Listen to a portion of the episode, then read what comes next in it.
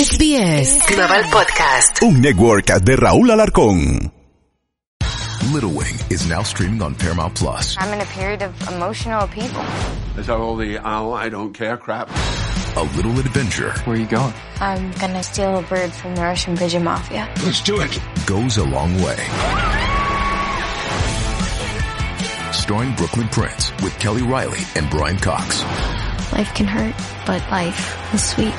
Little Wing, rated PG-13, may be inappropriate for children under 13. Now streaming exclusively on Paramount Plus. Si manejas por encima del límite de velocidad, hay muchos sonidos diferentes que puedes escuchar, como el sonido de tu auto chocando. De una forma u otra, el exceso de velocidad no vale la pena.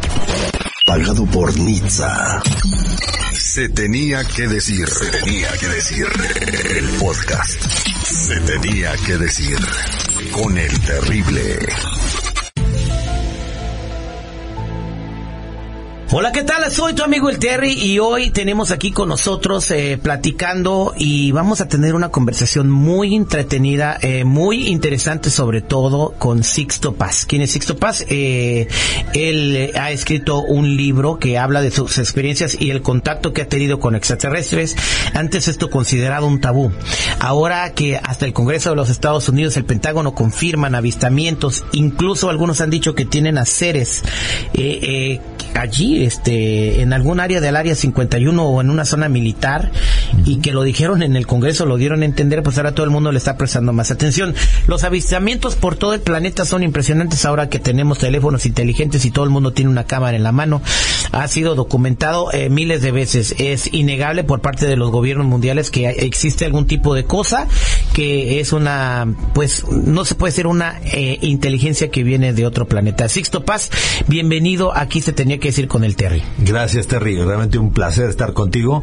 Y ciertamente el fenómeno ovni es una realidad eh, en el Congreso de los Estados Unidos, en la audiencia pública, en la subcomisión de, inteligencia del Congreso.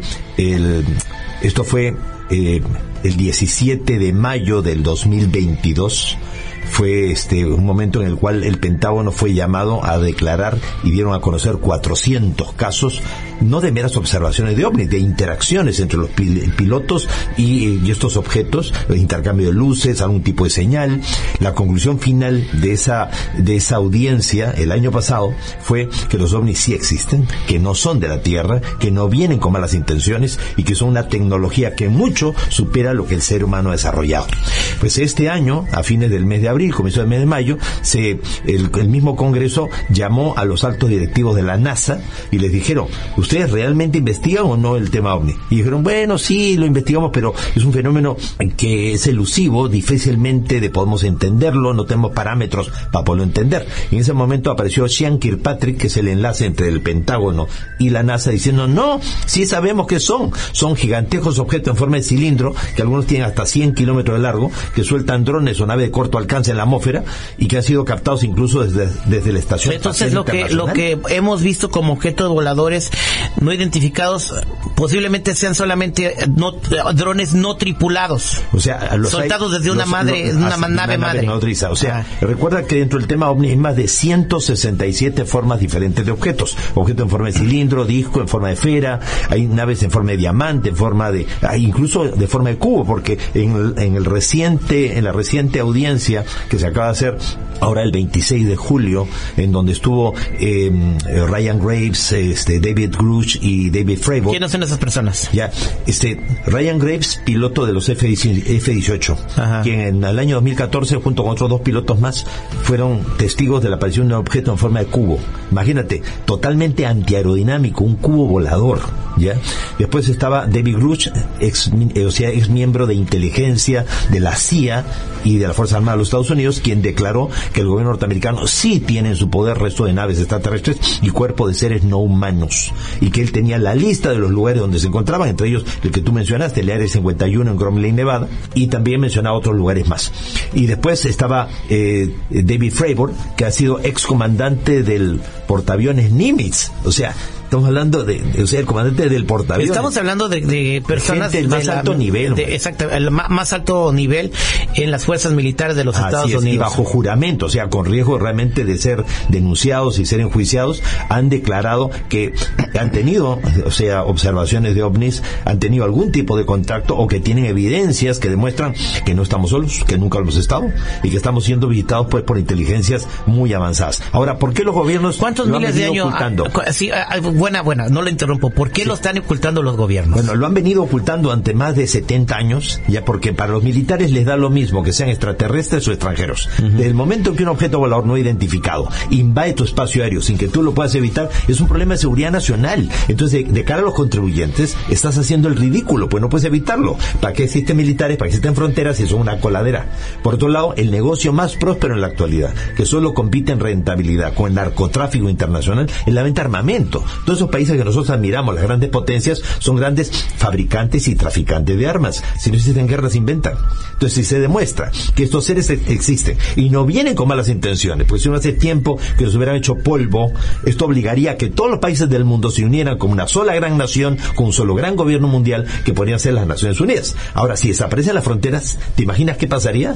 Pues se acaba la deuda externa. Eso es porque lo no que quiere George quien- Soros. Ese es otro tema que hablaremos aparte. George No, pero, Soros es eh, una o persona sea, muy billonaria Sí, que, la- que no quiere que existan No, fronteras. de todas maneras, lo que pasa es que las cosas nunca son ni buenas ni malas. Es el uso que tú le das. O sea, tú puedes querer un mundo sin fronteras para ejercer un control absoluto mundial y esclavizar a toda la humanidad. Pero también puedes tú evitar, o sea, querer un mundo sin fronteras para que si se acaba la deuda externa, los países ya no sean pobres. ¿Por qué? Porque la mayoría de los países pobres son muy ricos. O sea, producen mucho, pero la mayoría se va para pagar solamente deuda externa que la han negociado sus eh, políticos, que a su vez fueron puestos por el Fondo Monetario Internacional, por el Banco Mundial, porque y son empleados de ellos. Bien, eh, ¿a qué vienen los extraterrestres? Bueno, primeramente no viene a invadirnos, porque si no, ya hace tiempo lo hubieran hecho. Ahora, es como un antropólogo, un etnólogo, un sociólogo, que llega a una cultura primitiva. O sea, tú puedes observar. Nosotros somos la cultura primitiva. Naturalmente que sí. Ahora, no hay nadie por muy sabio que sea que no tenga algo que aprender. Y nadie por muy humilde que sea que no tenga algo que enseñar. Tú te vas, por ejemplo, a una tribu perdida del Amazonas. No tienen móvil, no tienen celular, no tienen televisión, ¿ya? Pero esa gente no padece cáncer, no padece de diabetes. Esa gente no, no se suicida, no mata a los hijos. No tiene problemas mentales. Ya no tiene problemas justamente de bipolaridad, desequilibrio psíquico, ni ningún tipo de patología. Entonces, todos tenemos mucho que Y aprender. pueden sobrevivir. Entonces, eh, si, si nosotros vamos ahí nos dejan solos, eh, quizás no, no, no duras ni una hora. hombre. Exactamente. Bien, eh, ellos vienen a estudiarnos y venimos a aprender de ellos. Y ellos también aprender de nosotros. Ok, ahora vamos a la pregunta, a la pregunta fuerte. Sixto Paz, eh, tú has comentado, has dicho que fuiste abducido por extraterrestres. ¿Cuándo pasó esto? ¿Dónde fue? Bueno, no es cierto de que haya sido abducido, porque abducido significa secuestrado. Entonces, ellos me invitaron a tener un encuentro ¿Cómo directo. pasó todo esto y dónde fue? Mira, los encuentros cercanos, el primer tipo es cuando tú ves algo extraño, insólito, que no sabes qué es. Algo que desafía la ley de la física, Ajá. conocida por nosotros. Del segundo tipo, tú estás en tu casa, en tu habitación, y de pronto sientes necesidad imperiosa, compulsiva, acercarte al balcón, subir al tejado, mirar por la puerta, y ves un objeto que interactúa con el testigo. Se mueve derecha, izquierda, arriba, abajo, dándote la impresión de que sabe que lo estás viendo y quiere que lo veas. Y hay una suerte de contacto. Por algo te motivaste a mirar. Del tercer tipo, este, de pronto estás en tu casa, en tu habitación, y ves pasar una esfera luminosa delante tuyo, ya, o estás yendo por la carretera, el auto va a funcionar y ves un ovni que aterrizado y ves bajar los tripulantes. Encuentro cercano al tercer tipo. Del cuarto tipo es cuando tienes el encuentro directo y ellos te invitan a subir al interior de la nave. Lo que pasa es que la mente humana tiene mecanismo de bloqueo que hace que uno olvide experiencias traumáticas. Y hay gente que ha sido invitada pero no recuerda ni siquiera que tuvo el contacto. Entonces, pues nos hacen olvidar o uno mismo lo olvida. Y del quinto tipo es cuando ellos te invitan a acompañarles a ellos fuera de la tierra. Por eso dicen que no hay quinto malo. O sea, hay de todo, ¿no es cierto? Ahora, yo he tenido la oportunidad, no solo yo, sino con un grupo de personas, incluso llevando a periodistas a encuentros programados con anticipación, de tener los encuentros de ver aparecer la nave, ver bajar a los tripulantes y, y incluso en algunas ocasiones acompañarles a ellos fuera de aquí, no una vez. Y esto a lo largo de 50 años que se cumplen ahora el 22 de enero del ¿En, 2024. en dónde fue tu encuentro del tercero? Todo O de, empezó- o de cuál tipo fue del De los cinco del tipos. cinco tipos? ¿Dónde Sí. fue tu encuentro del quinto tipo? ¿En qué país? Allá en Perú. En Perú. O sea, ¿Qué yo soy estabas peruano, haciendo? este, justamente nací el 12 de diciembre del año 55, soy autor en la actualidad de 21 libros, eh, traducidos algunos al italiano, al inglés, al alemán, al portugués. He tenido el alto honor de dar dos conferencias en las Naciones Unidas en Nueva York sobre el mensaje, el contacto extraterrestre. Y esta experiencia de contacto nos ha permitido, como grupo, o sea, esta no es la historia de Sixto Paz, es la historia de un colectivo de personas de la que yo soy solamente uno más. Pero a lo largo de estos 50 años, hasta en 10 ocasiones, hemos convocado a la prensa para que los periodistas sean testigos imparciales y objetivos de la realidad del contacto. El primer periodista que nos acompañó fue Juan José Benítez, mundialmente conocido en la actualidad por la serie de los libros El caballo de Troya. Todo empieza a través de mensajes de tipo psicográfico, de escritura automática. O sea, con mi madre y mi hermana, como jugando, en el año 74, intentamos tener un contacto extraterrestre. ¿Por qué? Porque mi papá ya investigaba el tema ovni antes que yo naciera. Él era asesor científico en materia aeronáutica y astronomía de la Fuerza Aérea del Perú. Y sus ratos libres investigaba los ovnis. Entonces, en ese ambiente familiar, mis hermanos y yo nacimos y crecimos. Mi padre nos enseñó a pensar, no a creer que esto fuera posible. Que un universo tan grande, lo raro no es de que pueda haber vida fuera de la Tierra. Lo raro sería que no lo hubiese. Y tendría que haber de todo, vida superior la nuestra, igual o inferior. Y solamente nos estarían visitando aquellos que están superior a nosotros, porque si están igual que nosotros, estaríamos limitados al, al entorno, nada más. Entonces, ya tengo una noche como jugando, después de que acompañé a mi papá a una conferencia en donde se hablaba de sonido del espacio, que se había descubierto que el espacio no era un silencio sepulcral como se creía, sino que era mucho ruido, y que las, los radiotelescopios estaban cantando, captando esas ondas de radio pues le, le conté a mi madre y a mi hermana de lo que se había hablado y como hacía ya un año que venía practicando hatha yoga y mantra yoga meditación, técnicas de respiración, relajación, concentración y meditación, se me ocurrió que podríamos intentar a través de las técnicas de la meditación captar un mensaje extraterrestre. Pero fue como un juego, nunca pensamos que fuéramos a tener un resultado real. Entonces aquella noche estábamos meditando y de pronto sentí la necesidad compulsiva de poner por escrito lo que estaba captando en mi mente, como si me hablaran. Y en mi mente me venía la imagen de un rostro con ojos marcadamente oblicuos que me miraba. Entonces escribí el mensaje, lo leí y decía sala de hogar buena para hacer la comunicación. Me llamo Oxal, soy de Morlen, ustedes le llaman Ganímedes, una de Júpiter.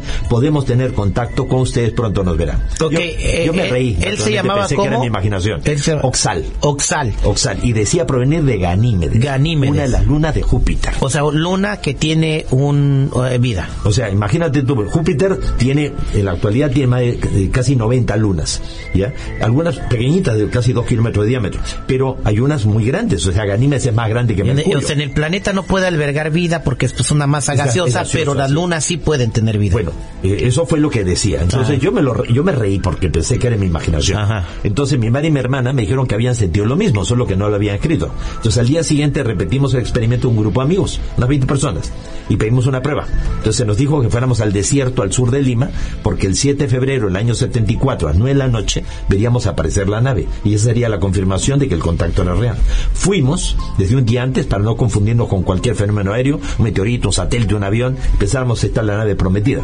Llega el día de la cita, la hora indicada, y ocurrió lo que nadie hubiera imaginado. Se iluminó la noche como si fuera de día, y detrás de los cerros salió un objeto que se desplazó sobre las crestas de las montañas, quedó estable en el horizonte del lado derecho, y ahí fue descendiendo hasta colocarse encima de las 20 personas que estábamos ahí. Era un objeto en forma de disco con una media docena de ventanitas, giraba sobre sí mismo con luces multicolores y proyectó una luz como de mediodía. Sentimos pánico, terror, miedo tremendo.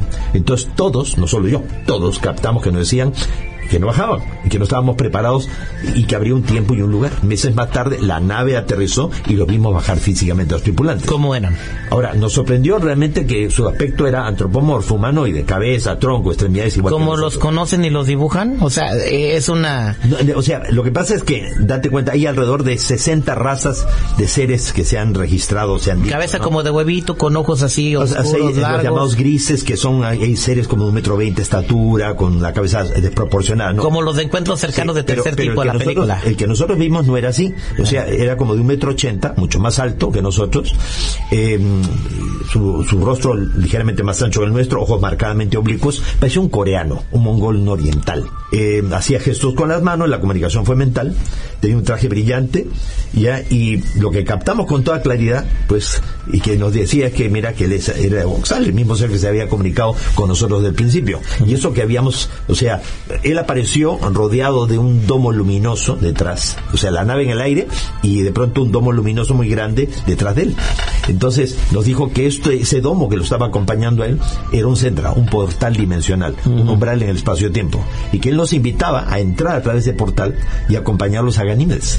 Entonces, nosotros, ya te digo, no fue fácil vencer el miedo, avanzamos, entramos dentro del portal dimensional de, ese, de, ese- de esa especie de, de puerta de luz y aparecimos ya, ya no en el desierto al sur de Lima, sino a unos, eh, estamos hablando de 600 millones de kilómetros de distancia de la Tierra. Una de las una. Ganímedes. ¿Cómo Sí, es Ganímedes? Estuvimos unos cuatro o cinco días con ellos allá. ¿Cómo es Ganímedes? Pues lo que vimos era un paisaje como helado, ya con... ¿Como el polo?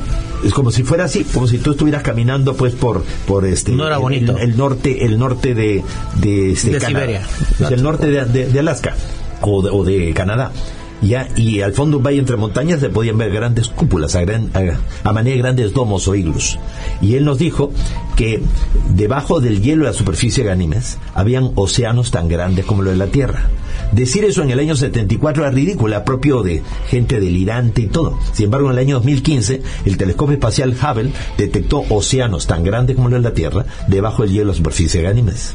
Entonces hemos ido caminando por estas estructuras en forma de domos, puede ver hombres, mujeres, algunos niños, y entonces el De la Tierra. No, no, no, de ellos. De ellos. De ellos, de ellos. O sea, tienen sexos también. O sea, no, no es que ellos se parejan a nosotros, nosotros parecemos a ellos, porque según ellos, nosotros somos siembra de vida extraterrestre. Algún día nosotros iremos a otros planetas y aceleraremos el proceso de la vida. Ahora, hay extraterrestres que son diferentes a nosotros, tienen forma de aves, tienen forma de peces, de anfibios, de reptiles. Generalmente los que buscan el contacto más directo son los que más se parecen a nosotros o pueden asumir una apariencia como la nuestra.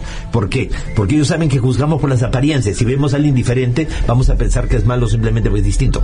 Correcto, y es súper interesante. Entonces, eh, cuando, cuando se lo llevaron a Ganímedes, aparte de ver los gnomos, la, la superficie como Siberia y, y que le hablaron del mar, le enseñaron algo, le dijeron el propósito que tienen ellos para sí, la sí. Tierra, algo de sobre nuestro futuro. Sí, sí, o sea, ellos lo que nos mostraron en una especie como de pantalla de gas suspendida en el aire, o sea, en aquel entonces no había el término una pantalla holográfica, ya, pero era como una pantalla de gas suspendida en el aire de colores. Ahí se podían ver imágenes. Entonces, lo que ellos decían es que de 1990 en adelante, un pulso emitido por el centro de la galaxia, una energía de luz violeta, iba a llegar a nuestro sistema solar, iba a generar este cambios, mutaciones en todo el planeta. Según ellos, el cambio climático no es producto de la, de la contaminación ambiental generada por el ser humano. Eso está acelerando el proceso, pero no lo causa. No, pero yo siempre he sido creyente que lo acelera un 1%. Es un ciclo natural del Así- planeta. Así es. Entonces, ellos nos dijeron eso, que cada 26.000 años llega un pulso proveniente del centro de la, la galaxia y que genera la mutación generalizada. Esa energía afecta a todo el, el- el campo magnético terrestre, reduciéndolo al mínimo, calentando la atmósfera, derritiendo los glaciares y derriti- derritiendo los polos, y afecta también el núcleo de la Tierra, hace que el planeta se hinche y sufra lo que se conoce como la gran expansión tectónica. Entonces, el planeta se hincha y al hincharse, las placas chocan más violentamente entre sí o se alejan más violentamente entre sí, generando terribles terremotos, tsunamis, eh, Erupciones incremento de- de volcánicas como la que hicieron la segunda Ahora, extinción digo, cuando era Pangea, ¿verdad? Ah, O sea, hace, hace 26.000 años los nuestros se produjo un gran cambio climático y en ese entonces no había una civilización humana capaz de provocar el efecto invernadero. O sea, los mamuts cubrieron congelados a pesar de que estaban, eran mamuts lanudos, cubiertos para las bajas temperaturas. Entonces, decir eso en el año 74 es ridículo. Hoy día sería ridículo negarlo porque los científicos han descubierto en noviembre del año 2010, gracias al telescopio espacial Fermi rayos gamma, un pulso de luz violeta emitido por el centro de la galaxia que tiene un diámetro superior a los 25.000 años luz y que está llegando a la, a la Tierra y que sería el verdadero culpable del cambio climático. Wow, eh, sí, es, es completamente de acuerdo, tiene mucha congruencia. ¿Se han vuelto a contactar con ustedes de Gami- El, el- Ganímedes? el contacto se ha mantenido a lo largo de 50 años, por eso te decía que esto nos ha permitido llevar a periodistas. Es más, en el año 2009, Ángeles Macua de Telemadrid, su camarógrafo Ángel Valcárcel y su sonidista nos acompañaron a Rasal en el Pirineo Aragonés y las naves aparecieron, se formó el domo luminoso del portal Sendra y los periodistas me dijeron, Don Sisto, lo hemos escuchado a usted contar muchas veces esta experiencia de los Sendra, los portales dimensionales. Estamos viendo que se ha abierto este portal delante nuestro. Nosotros como periodistas podríamos entrar. Adelante. Y los tres periodistas de Radio Nacional de España y de televisión, o sea, de Madrid. O sea, no está hablando, y se puede, cualquiera puede investigar, está el nombre, y ellos tienen red social y ustedes lo pueden ubicar. ¿ya? Ellos, los tres entraron a la vez. Y 15 minutos después salieron. Ya, y, y nos dijeron a todos, no solamente a mí. Entonces, no sabemos si hemos estado días, semanas, meses o años en esa otra realidad. Eran unos seres altísimos, nos llevaron por lugares increíbles, usted no se imagina. No, yo sí me imagino, no se preocupe. Porque ya estuvo ahí. Eh, ¿Qué nos espera? Eh, eh, ahorita estamos viviendo tiempos muy difíciles, estamos entrando, estamos en dos guerras muy peligrosas. Me imagino que estos, estos seres que lo contactaron ya saben, eh, ay, ¿nos vamos a destruir? ¿Qué piensan Según, ellos? según ellos, el mundo no se va a acabar. El mundo no. Nosotros a lo mejor sí nos acabamos. ¿no? Tranquilo, tranquilo. El mundo, el mundo no se va a acabar, se va a transformar. De hecho, ya se está transformando en la actualidad. Ahora, cuando uno se pone a pensar, mira esta tensión que hay actualmente ahí en- entre Israel y Palestina, la situación entre Ucrania y Rusia y todo. Primeramente, eh, a lo largo de los miles de años siempre hemos estado en guerra. No ha habido época en que no estemos en guerra. Es cierto, nunca antes como ahora tenemos el peligro nuclear de que alguien se ponga nervioso ya y, active ojivas nucleares y, y todo se va al cuerno. Pero eh, no estamos solos. Y ha habido casos en que se han activado armas nucleares. Por ejemplo, en el año 2006, Kim Jong-il, el, el líder norcoreano, ¿no? Lanzó dos misiles nucleares, uno contra Japón y otro contra Estados Unidos. Recuerdan que en aquella ocasión eh, se llevaron helicópteros al presidente George Bush, a Dick Cheney y a Donald Roosevelt, se llevaron a los subterráneos de, de Utah, donde Estados Unidos tiene pues ahí unos subterráneos especiales para guardar a toda la clase, a la élite política. Ya, y, inexplicablemente los misiles cayeron en el mar y ahí terminó todo. Fue en el 2006 y la mayoría de gente o no se enteró, no lo recuerda, pero realmente ya pasó. Entonces, alguien nos está echando una mano, o sea, nos están permitiendo jugar, pero hasta cierto punto nomás. Allí donde verdaderamente ya podamos poner en peligro al planeta y a la humanidad, ellos van a intervenir. Y de hecho están interviniendo de una forma u otra. Por ejemplo, ¿por qué en la actualidad se está liberando información considerada clasificada? Ellos nos dijeron ya desde el año 74 en adelante que ellos estaban devolviendo gente que ha desaparecido, gente que ha sido llevada por ellos. Te cuento un caso. En 1915, en la bahía Subla, en Galípoli, durante la Primera Guerra Mundial, se encontraba el primer cuarto del regimiento Norfolk británico. 250 soldados y 17 oficiales, en trincheras. Detrás estaban los neozelandeses. Delante, la colina 60. Ahí estaban los turcos, armados hasta los dientes, con ametralladoras. Todo el campo estaba minado, habían alambradas. Iba a ser una carnicería. A pleno sol, no había ni una sola nube en el cielo. Suena el pito y los soldados tienen que salir y tienen que mostrar el pecho a las, a las ametralladoras. Entonces empiezan a avanzar, inexplicablemente aparece una nube en forma de hogaza de pan, de un color verde brillante, comienza a descender esa nube, envuelve todo el lugar como una especie de una, Como una niebla, una- Sí, como una niebla. Ajá. Y hasta que el último hombre, esos 267, no entró en la niebla, la niebla se mantuvo allí. Los neozelandeses testigos de todo esto, ¿no? porque ellos todavía no habían entrado en batalla. Luego la niebla se compacta, se eleva, se disipa y desaparecen los decis- 267 hombres del primer cuarto del regimiento Norfolk británico. Terminada la Primera Guerra Mundial, los ingleses le exigen a los turcos que le vuelvan los prisioneros o heridos que hubieran quedado del primer cuarto del regimiento Norfolk británico. Y los turcos dijeron, si nunca hemos peleado con esa gente ahí, esa gente desapareció. 1915. 1945.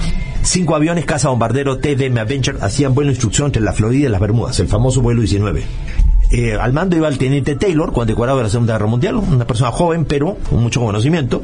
Iban y ya estaban volviendo de las Bermudas cuando fueron envueltas en una extraña fosforescencia, un color verde brillante. Algunos radioaficionados de la costa de Estados Unidos captaron comunicaciones entrecortadas que decían, y esa luz encima nuestro son extraterrestres. Se interrumpió la comunicación y los cinco aviones, con piloto y copiloto cada uno, desaparecieron. A la hora se envió un hidroavión a buscarlos con 17 hombres a bordo. Un hidroavión Mariner. También desapareció. Se movilizaron 500 barcos marinos, portaaviones, y no se encontró ni siquiera una mancha de combustible flotando en el mar. Desaparecieron 6 aviones, 27 hombres en total. 46 años después, un grupo de arqueólogos marinistas que estaban buscando el reto de un galeón a solo 17 kilómetros de las costas de la Florida y a una profundidad de 200 metros en el mar, se encuentran con cinco aviones ese modelo TBM Avenger apiladitos en el fondo del mar como si alguien se hubiera dado el trabajo de colocarlos allí. Tenían las cabinas, las carlingas selladas. Los pilotos y copilotos no habían saltado de los aviones, simplemente se habían esfumado. Cuando se cotejó el número serio de los aviones, ¡oh sorpresa! No eran el vuelo 19, era otro vuelo. Pero nunca se había informado que un vuelo similar hubiese desaparecido. Entonces la Marina de Estados Unidos sacó un comunicado 46 años después, que de ese tipo de avión, utilizado por la Marina a fines de los años 40, comienzos de los 50, han desaparecido bajo condiciones misteriosas en la zona del Triángulo de las Bermudas solamente 134 No aparatos. más, no de más. ese modelo. O sea, no, no precisaban de otros modelos. Y eso, y se han desaparecido barcos, se han desaparecido cantidad de cosas y todo. Entonces, mira la cantidad de gente que tienen ellos ahí, con ellos.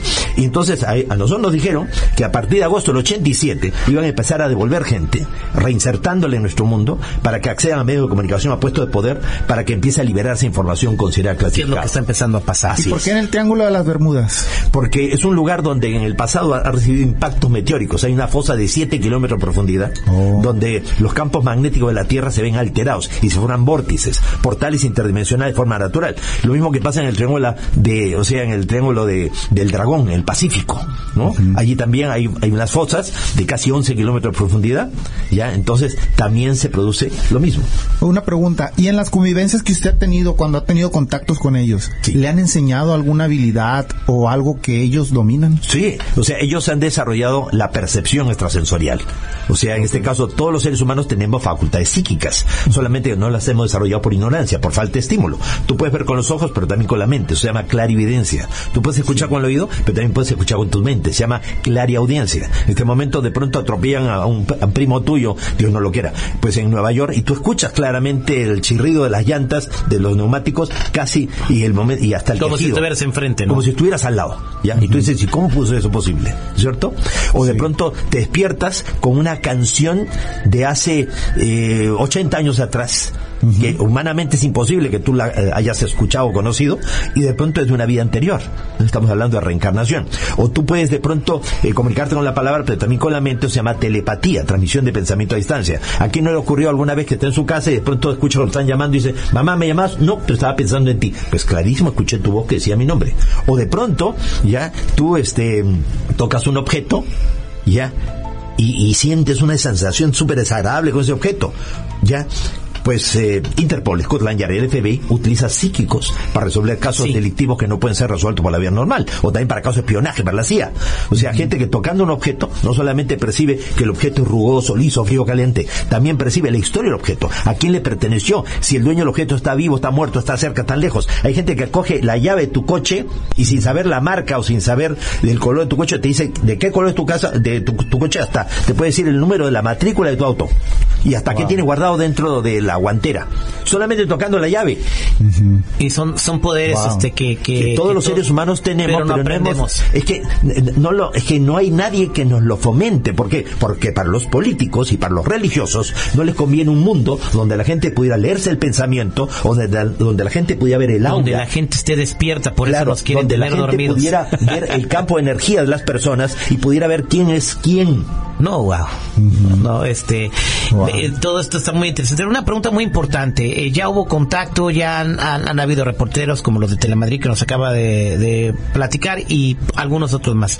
¿Por qué no se hace ya el contacto donde todo el planeta se entera al mismo tiempo que va a haber un contacto, una plática, que ya llegaron y digan para qué están aquí? ¿Por qué todavía no lo hacen? Bueno, primeramente, eh, en los códices de los mayas, en el códice de los eclipses, estaba profetizada que la fecha del 11 de julio de 1991 se produciría el retorno de los señores de las estrellas. Eh, ese, ese códice tenía 1500 años de antigüedad. Y se anunciaba que el 11 de julio se produciría eso, el retorno de los señores de las estrellas. El 11 de julio de 91 se da el eclipse sobre la Ciudad de México, una de las ciudades más pobladas del planeta Tierra. Y cuando la gente estaba mirando al cielo, aparece tremendo ovni sobre la Ciudad de México. Raúl Velasco, del programa Siempre en Domingo, un programa de variedades que tenía como seis horas de programación los días domingos, le dedicó todas las seis horas pues al video, o sea, los más de 40 videos que captaron personas de distintas partes de la Ciudad de México y además todo el mundo lo vio. Fueron millones de personas de que fueron testigos de ese avistamiento. Ahora, ¿por qué no se da ese encuentro definitivo? Porque si todavía tenemos armamento nuclear apuntando a las principales capitales del mundo, si somos capaces de hacer las barbaridades que estamos viendo que están ocurriendo en Medio Oriente o que están pasando pues en Europa, en- entre Rusia y Ucrania, ¿qué no haríamos con los que vienen de afuera? Ahora, ellos no tienen temor de que nosotros le podamos hacer daño a ellos. El temor de ellos es que, que ellos pueden hacernos daño a nosotros defendiéndose de nuestra agresividad Si no quieren. que su sola presencia podría ser el detonante de nuestra propia autodestrucción. En el pasado, la relación de ellos con nosotros era como un adulto con un niño. Cuando uno es niño, tus padres te, te visten de acuerdo a tu edad, te alimentan de acuerdo a tu edad, entran a tu habitación, Te se regañan y te controlan. se, te se sientan en la cama, te leen un cuento y hasta te dicen pues cómo debes vivir la vida. En la medida que tú vas creciendo, ya dejas de ver a tu papá de abajo hacia arriba, ¿no? Antes pensaba que eran como Dios encarnado en la tierra. Y a pesar de eso te arriesgabas a hacer travesuras. ¿No es cierto? Sí. A ver, ¿cuál era el límite? Ok, cuando ya va creciendo, ya adolescente, ya comienza a ver a los papás frente a frente o de pronto hacia abajo, ya, y llegas a pensar que ya no saben nada, que están fuera de moda, ¿no es cierto? Ya, y, y entonces cierras la puerta de tu habitación, no permites que te digan cómo te vas a vestir, qué vas a comer, ya cómo vas a vivir, ¿no es cierto? Entonces, actualmente, o sea, en el pasado, estos seres han interactuado con nosotros directamente. Muchas de las religiones actuales han surgido de experiencias de contacto extraterrestre. Los ángeles del pasado eran los extraterrestres de hoy. ¿Ya? Oh. Entonces, o esos dioses que venían del cielo. ¿Por qué venían del cielo? ¿De dónde van a venir? Pues si son naves Eh, espaciales. Entonces, eh, una pregunta aquí, hago un paréntesis. Todo lo que hemos visto en las pirámides de Egipto, en, en las pirámides de, de- de la Riviera Maya, eh, o, o incluso lo que se habla en la Biblia de seres que bajan del cielo, ¿pudieran ser personas de Ganímedes u otros planetas? Naturalmente que sí. Ahora, Entonces, ¿quién es Dios? O sea, lo, o sea, lo que pasa es que Dios es la fuente primordial de todo. Lo que pasa es que nosotros confundimos a Dios con los intermediarios. Así como confundimos a nuestros papás con Dios, creíamos que papá era Dios encarnado en la tierra, porque todo lo sabía, todo lo podía, hasta que nos dimos cuenta que no lo sabía todo y que no lo podía todo. Ya, entonces, muchas veces confundimos a los visitantes. Es como que nosotros vamos viajar. Supongamos que la tecnología en el futuro nos permite ir a otros planetas y encontrar civilizaciones que recién están empezando. Para esos seres vamos a ser como sus dioses, vamos a ser como si fuéramos los ángeles y les enseñaremos cosas, compartiremos cosas con ellos y para no alentar dependencias nos marcharemos y quedaremos en los mitos y leyendas de esos pueblos, de esos otros mundos que los dioses o los enviados de los dioses vinieron y prometieron volver algún día. Por ejemplo, la, la mitología griega nos habla de que entre los propios dioses se peleaban los titanes contra los dioses olímpicos. Zeus, por ejemplo, tenía afers amorosos, ya, con mujeres de la tierra y surgían híbridos, mestizos, ya, Hércules, Perseo, y hasta se permitía tener relaciones sexuales con, eh, de su propia, de- o sea, de, de- de su, de su propio género, ¿no? O sea, el joven Ganímedes secuestrado por el dios Zeus para llevárselo de copero del Olimpo y tener relaciones homosexuales con él. O sea, así como es arriba, así es, así es abajo y viceversa, pues. Como es arriba es abajo, lo dijo Hermes Trismegisto. Muchas gracias, Sixto Paz, por esta conversación tan interesante. Estás en el área de Los Ángeles, estás en los Estados Unidos, eh, vas a tener algún tipo de seminarios, quieres invitar a la gente a que te sigan o que... No solamente invitarlos a todos a que eh, lean el, el último libro publicado, reitero, son 21 libros, ya, y este libro es una antología de los 50 años del contacto, con todas las experiencias más extraordinarias que hemos vivido durante todos esos años, y como todas las cosas que ellos nos han dicho a lo largo de todos estos años se han ido verificando, cumpliendo, reiterando. En el año 2014 tuve la oportunidad de ser invitado por dos senadores del Congreso norteamericano a Washington, estuve en el Club de Prensa de Washington, y este, el senador Robert Menéndez y el senador Pascrell, ya, y pues es, la- es eh, interesante ver cómo ahora pues ya, ya se está hablando abiertamente desde el propio legislativo de los Estados Unidos, desde el Senado, y se está dando a conocer esta realidad, que no estamos solos, que nunca lo hemos estado. El libro se llama El contacto extraterrestre, de editorial Colima Books, de Madrid, España, y su autor, Sixto Paz Wells. un Eh, eh, ¿Tiene redes sociales? ¿Lo Sí, seguir? sí, miren ustedes, eh, todos los días lunes a las 7 de la noche, hora de Lima, serían las 4 de la tarde, hora de Los Ángeles, doy una conferencia abierta, gratuita para todo el mundo, ya que se llaman los lunes ufológicos. Entonces ustedes pueden ubicarme en Instagram, es arroba Sixto Paz Wells, ya, y me pueden enviar todas las preguntas que quieran, y yo trato en la medida de mis posibilidades contestar a todas sus inquietudes. Tengo una página web, www.sixtopazwells.com, también es gratuita, entren ustedes allí y van a encontrar fotografías, videos, van a encontrar un libro, de- o sea, de que, eh, que ustedes lo pueden bajar, o sea, que no está a la venta, o sea, lo pueden bajar, lo pueden, o sea, dos, uno se llama Evolución Camino al Infinito, que es la guía práctica de desarrollo físico, mental espiritual eh, que estos seres recomiendan, ya, y el otro libro se llama El Plan Cósmico, o sea, ¿por qué realmente vienen a la Tierra? ¿Quiénes son ellos para nosotros? ¿Quiénes somos nosotros para ellos? Libre acceso, es gratuito. Pero es curioso, tú le dices que es gratuito y no, y no lo bajan. Le dices que tiene precio, lo compran. O sea, ¿qué Así entiende, somos- qué entiende la gente, hombre? Así, Por eso no nos vienen, por eso no nos quieren llevar, güey. Sí, dicen que una vez llegaron a tratar de buscar vida inteligente, llegaron arriba de la Casa Blanca y se fueron. Muchas ser. gracias, Sixto. No, gracias a ti, Terry, y pues muchísimas gracias por tu amplitud de criterio. Por favor, no crean estos temas, investiguen. Esto fue Se tenía que decir, se tenía que decir. El podcast Se tenía que decir. con el terrible.